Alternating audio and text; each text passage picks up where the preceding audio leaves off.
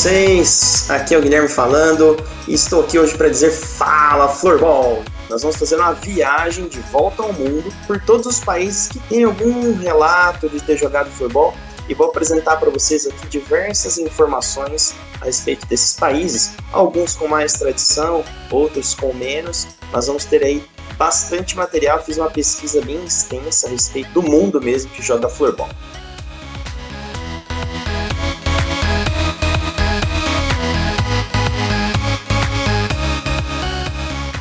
Vamos começar então a nossa volta ao mundo do floorball. E lógico, vou sair daqui da minha cidade, que é Campinas. Falar de Campinas, um pouco do cenário do floorball aqui. É, podemos dizer que o floorball começou a ser praticado mais regularmente aqui em 2016, né? Com o grupo que formou a equipe Invictus, a primeira equipe aqui de Campinas. No ano de 2018, a gente teve a chegada dos Guarás, que começaram se chamando VL e depois assumiram o nome de Guarás Floorball. E o ano passado tivemos a estreia do Winners, né, a nova equipe aí de Campinas. Primeira parada, vamos para a segunda parada. Saindo aí de Campinas, vamos falar um pouco do estado de São Paulo. Aqui no estado de São Paulo, qual é o panorama, né? O que nós temos a respeito do futebol aqui em São Paulo? São Paulo foi aonde chegou o futebol aqui no Brasil em 1998.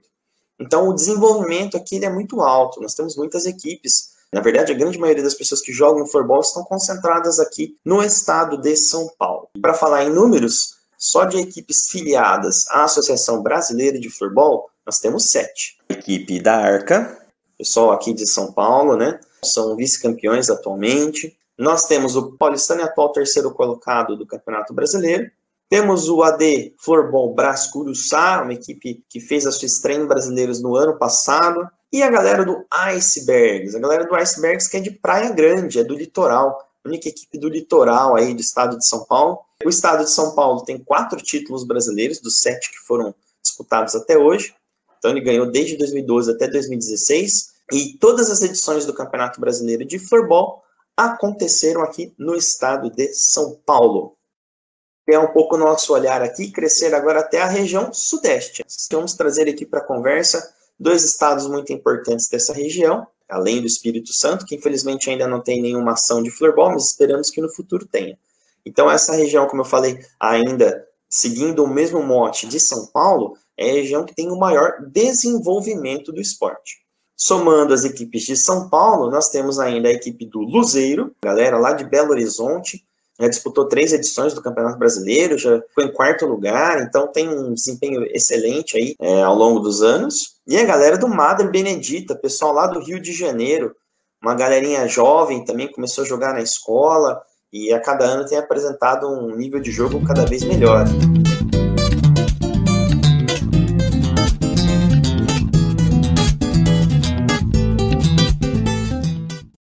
Vamos falar agora de Brasil, né? Vamos falar do país todo. Agora, qual é o contexto aqui do floorball no nosso país? No nosso país, nós temos a entidade que controla a modalidade a nível geral, que é a Associação Brasileira de Floorball. Foi fundada em 1998 e se filiou à Federação Internacional de Floorball, a IFF, em 1999. E desde então, tem desenvolvido as suas ações para promover e organizar a modalidade aqui no Brasil. Infelizmente, a gente ainda não teve condição de formar uma equipe que pudesse disputar eliminatórias para algum mundial de floorball. A gente espera que no futuro bem próximo isso seja possível.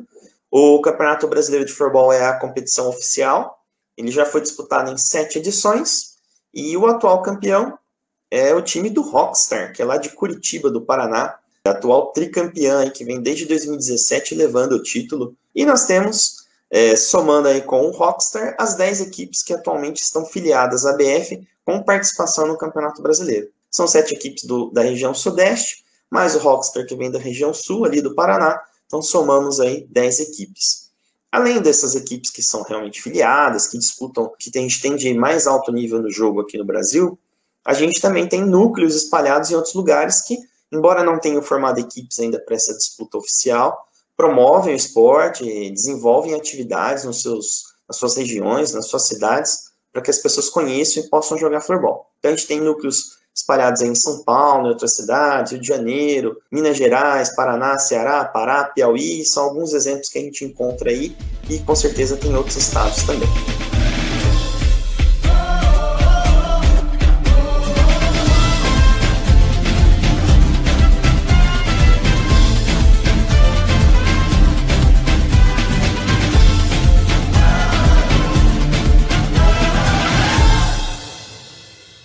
Falar do continente americano agora. Vamos lá, América do Sul.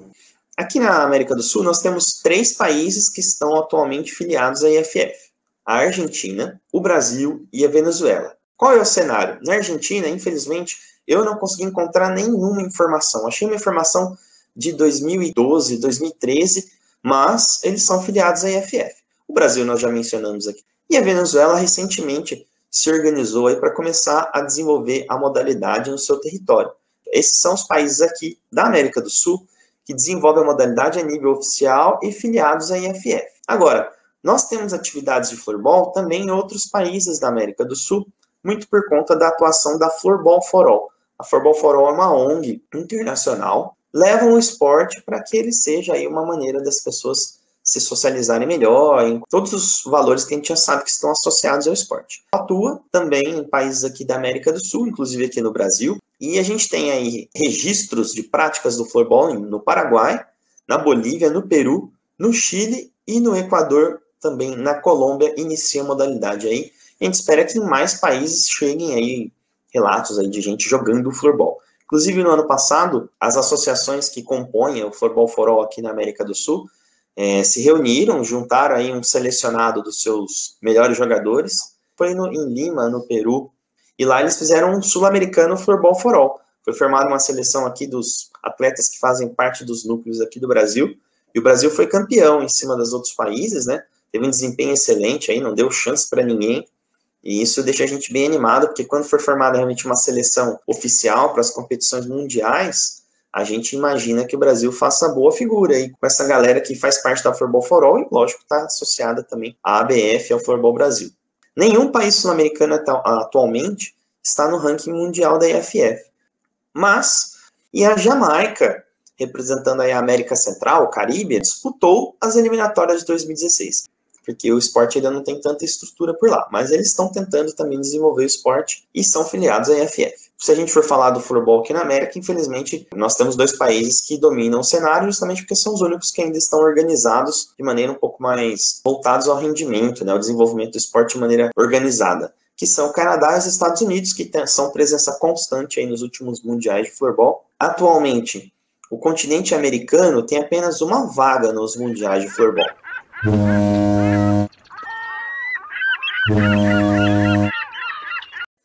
Vamos falar da Oceania.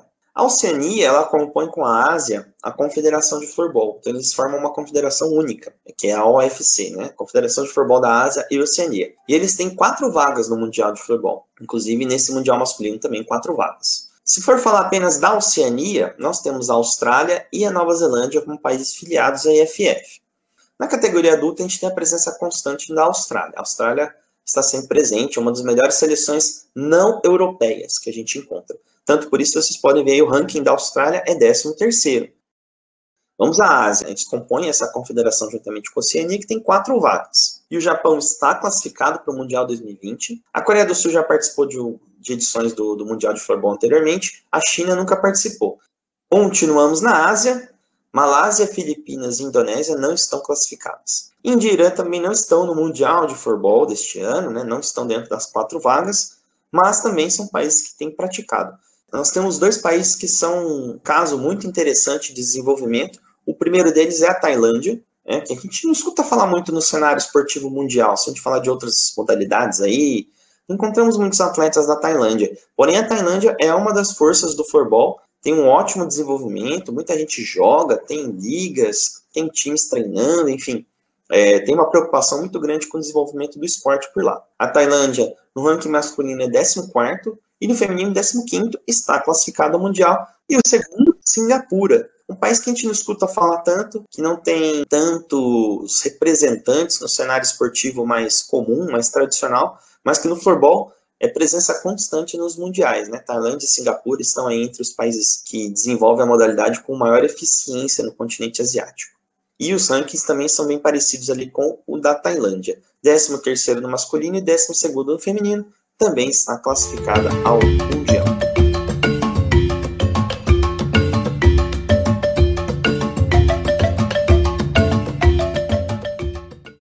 A África tem se tornado um dos pontos de investimento para o desenvolvimento do esporte nos últimos anos. Tanto é que nós tivemos a filiação de muitos países africanos, África do Sul, Burkina Faso, Camarões, Costa do Marfim, Moçambique, Nigéria, Quênia, República Centro-Africana, Ruanda, Serra Leoa, Somália, Togo e Uganda. Então são muitos países aí que já se filiaram à IFF. O pessoal tem tentado aí, de alguma forma, fazer a modalidade crescer, seja em campos de terra, é, adaptando um pouco a prática aí com relação a, aos espaços, mas eles têm desenvolvido um, trabalho bem legal, mas ainda não chegaram a participar de mundiais. Acho que o fato mais interessante deste ano aí foi a participação da Costa do Marfim. Costa do Marfim organizou uma equipe, se inscreveu para as eliminatórias do Mundial desse ano. Como a África não tem vagas e também não tem eliminatórias, porque seria somente a Costa do Marfim, ela precisou embarcar e disputar as eliminatórias europeias.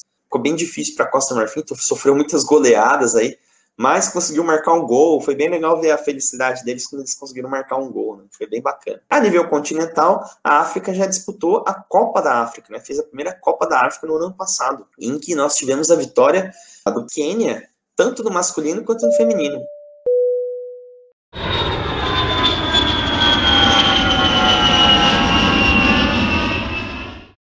Chegamos à Europa, vamos falar um pouco da Europa agora. Na Europa, a gente tem eliminatórias extremamente concorridas, são nove vagas e 35 equipes participaram da última eliminatória. Vamos falar um pouco de Espanha, Itália e França. Participaram das eliminatórias, mas não conseguiram se classificar. Eu não coloquei Portugal aqui porque não tem um desenvolvimento significativo do esporte. Vamos falar aqui de outra região. A gente tem Bélgica, Áustria e Liechtenstein estão bem, até bem ranqueados dentro do ranking da IFF, principalmente a Bélgica e a Áustria, costumam disputar bem ali com os outros países, fazem jogos equilibrados, mas também não estarão no Mundial deste ano. Holanda, Reino Unido e a Islândia. Também três países aí que são emergentes, né, ainda não têm uma tradição muito bem conceituada no floorball, ainda trabalham muito no nível do desenvolvimento, mas já têm as suas seleções disputando eliminatórias. A Holanda está até bem ranqueada, se a gente levar em conta que os 10 primeiros do ranking normalmente são equipes já que são muito tradicionais. O Reino Unido tem despontado aí, cada vez melhorando um pouco o seu nível. A Islândia está logo ali também, bem próxima, não tem o mesmo desenvolvimento dos seus colegas aí do norte da Europa, da Suécia, da Finlândia, da Noruega. Esses países são aqueles que dominam o cenário. Vamos falar um pouco mais daquela região ali da Rússia e as ex-repúblicas da União Soviética. Desenvolve até um trabalho interessante no futebol, mas ainda também não, não tem assim, uma tradição muito efetiva. Transitam entre participar e não participar dos mundiais. Temos a Eslovênia, temos a Hungria, a Sérvia, a Ucrânia e a Geórgia. Nenhum deles está participando do mundial esse ano. Existem outras ex-repúblicas da União Soviética que eu não coloquei aqui, justamente porque ou não tem uma certa relevância na questão do futebol, ainda não tem muitas informações, não tem um bom desenvolvimento, ou ainda são realmente países já mais tradicionais. Letônia, Eslováquia, Polônia e a Estônia. A Letônia é uma das grandes forças, muito tradicional na Europa, sediou o Mundial de Futebol. A Eslováquia é uma das forças emergentes, tem mostrado equipes muito competitivas nas últimas edições, vem aí correndo por fora, dentro do top 10. E nós temos a Polônia, que também é certamente muito tradicional, e esses três países estão no Mundial de Futebol. A surpresa desse ano, que vale a pena a gente registrar, é a Estônia. Tem muita tradição, faz jogos muito equilibrados com as grandes potências, mas nas eliminatórias desse ano não conseguiu se classificar. E é a única seleção do top 10 aí do ranking da IFF que não está no Mundial 2020. Falando então das principais seleções que nós temos no mundo, Vamos falar primeiro da Dinamarca. Sempre é uma presença constante nos mundiais de floorball. Talvez o principal fato é relacionado ao floorball mundial. O Mundial Feminino de 2007 aconteceu na Dinamarca. É um país que tem um bom desenvolvimento, tem 180 equipes de floorball registradas. Atualmente é o sétimo no ranking da IFF e estará no Mundial 2020. A Noruega é também um dos países aí do norte da Europa que tem bom desenvolvimento no esporte, né? tem boas seleções, tanto no masculino quanto no feminino. Sediou o Mundial em 2000, Mundial masculino. Tem mais de 8 mil jogadores registrados, número bem interessante, né? Não chega perto da Suécia, infelizmente, mas é um bom número, uma boa quantidade. É sexta colocada no ranking e está no Mundial masculino deste ano também. Falar da Alemanha. A Alemanha distou um pouco aí dessa, dessa galera do norte da Europa, ela está mais na região central ali, mas a Alemanha também tem ótimo desempenho nos últimos mundiais, tem melhorado seu jogo, tanto no masculino quanto no feminino. Já sediou algumas edições de Mundial Sub-19 ao longo da história, e são 13 mil jogadores na Alemanha, são muitos jogadores mesmo. As ligas lá já acontecem em todas as faixas etárias, é muito interessante ver o quanto o esporte está desenvolvido na Alemanha. E a Alemanha é a primeira nação fora aí dos quatro pilares aí indestrutíveis, né, dos, das primeiras posições do, dos mundiais de futebol ao longo da história, né?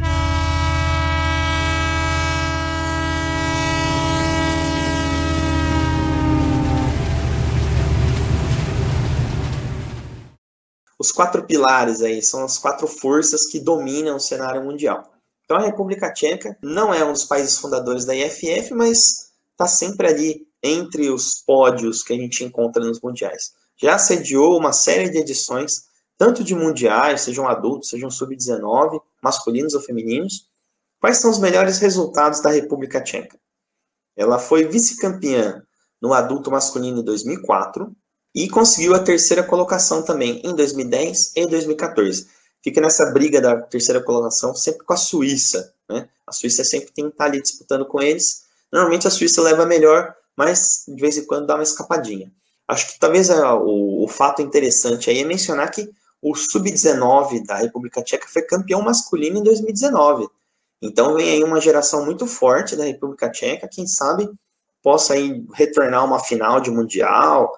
A gente espera que faça um bom desempenho nas próximas edições. Na categoria feminina, é, o melhor resultado adulto foi o terceiro, a terceira colocação em 2011, e no sub-19 também terceiro colocado em 2010, 2014 e 2018. A Suíça é um dos fundadores da IFF, já sediou diversas edições de Mundial, Champions Cup também. Sediou ano passado o Mundial Feminino em Neuchâtel. E em 2022 já se qualificou aí para sediar o Mundial Masculino, na próxima edição, né, que seria em 2022. É um dos países mais tradicionais, lá se joga futebol como se joga futebol aqui no Brasil, e apresenta grandes jogadores, né, grandes atletas, tanto no masculino quanto no feminino. Melhores resultados. Na categoria adulta masculina, foi vice-campeão em 1998, e tem chegado seguidamente aí na terceira posição, como eu falei, às vezes a República Tcheca dá uma escapada, mas normalmente a Suíça fica em terceiro. No Sub-19, conseguiu três vice-campeonatos e três é, terceira colocações. Né? Então, tem aí, como eu falei, sempre mantido esse status de terceira força do futebol mundial. No feminino, a principal conquista foi ter sido campeão. Foi campeão mundial adulto feminino em 2005. E chegou quatro vezes também ao vice-campeonato. Já no Sub-19 conseguiu também ser campeão em 2008. Como eu falei, lá na Suíça joga-se muito futebol, tem muito material humano, são várias ligas, o desenvolvimento começa desde os pequenininhos, ali que jogam meia quadra, com equipes reduzidas até os adultos. Joga-se futebol em alto nível, regionalmente, dentro da própria cidade, são vários times, enfim. A Suíça é realmente uma das forças que mais se sobressai em relação ao futebol dentro do mundo. É o terceiro colocado no ranking, também presente no Mundial. Chegamos aqui à Suécia. Como a gente já mencionou nos episódios anteriores, a Suécia é um dos países que fundou a IFF, também tem muita tradição na modalidade, em sediando diversos eventos a nível internacional. No masculino, a seleção da Suécia tem uma hegemonia que foi quebrada aí algumas vezes, mas é o país com o maior número de títulos, oito vezes campeão. Chegou quatro vezes vice, é, ao vice-campeonato. E o Sub-19 já foi cinco vezes campeão também mundial. Já no feminino, é uma hegemonia sem precedentes. São nove títulos, de vários títulos seguidos agora. A Suécia tem dominado aí as finais contra a Finlândia, normalmente. E no Sub-19 também tem tido um ótimo desempenho. Mas atualmente a Suécia, apesar dessa quantidade de títulos mundiais, é o segundo colocado. Porque o nosso primeiro colocado, que é a Finlândia, nos últimos dois mundiais masculinos, principalmente, tem aí não deixado nenhuma sombra de dúvida de quem tem jogado melhor. Então, a Finlândia ajudou também a fundar a IFF, já sediou diversas edições de mundiais e da Champions Cup, e esse ano, Mundial em dezembro, é para ser sediado também na Finlândia, em Helsinki. Já tinha ganhado duas edições anteriores, mas vem de duas edições consecutivas, né? Ganhou em 2018 ganhou em 2016. Então, a Finlândia é talvez a grande força aí, suplantou um pouco a hegemonia sueca e tem tentado manter o nível de jogo. E seis vezes também chegou ao vice-campeonato. No sub-19 conseguiu quatro títulos. Já no adulto feminino, conseguiu dois títulos, tirou aí a coroa da Suécia por duas vezes, chegou sete vezes ao vice-campeonato, como falei, é sempre uma final entre Suécia e Finlândia, é sempre muito comum. E no sub-19 conseguiu ser campeão também, no feminino, né? Em 2012. Atualmente, então, a Finlândia é a primeira colocada. Vamos terminar nossa viagem, como eu falei, na Finlândia, que é justamente onde fica a sede da IFF. A sede da IFF, da Federação Internacional de Futebol, fica em Helsinki, na Finlândia. Relembrando aí, para quem não assistiu os episódios anteriores, ou para quem já assistiu, a IFF foi fundada em 12 de abril de 1986 pelas entidades nacionais de Suécia, Finlândia e Suíça. Compõe-se de 74 associações nacionais espalhadas aí por todos os continentes. O atual presidente da IFF é o Thomas Eriksson, atua ali e trabalha no gabinete da IFF lá em Helsinki. A IFF é membro do Comitê Olímpico Internacional e também é parceira da Federação Internacional de Esporte Universitário, que é a FISU. Também tem colaborado na organização dos Jogos Mundiais. O futebol é uma modalidade oficial dos Jogos Mundiais desde 2017 na Polônia e será, né, nos próximos, que seriam em 2021, que acontecerá em Birmingham, nos Estados Unidos.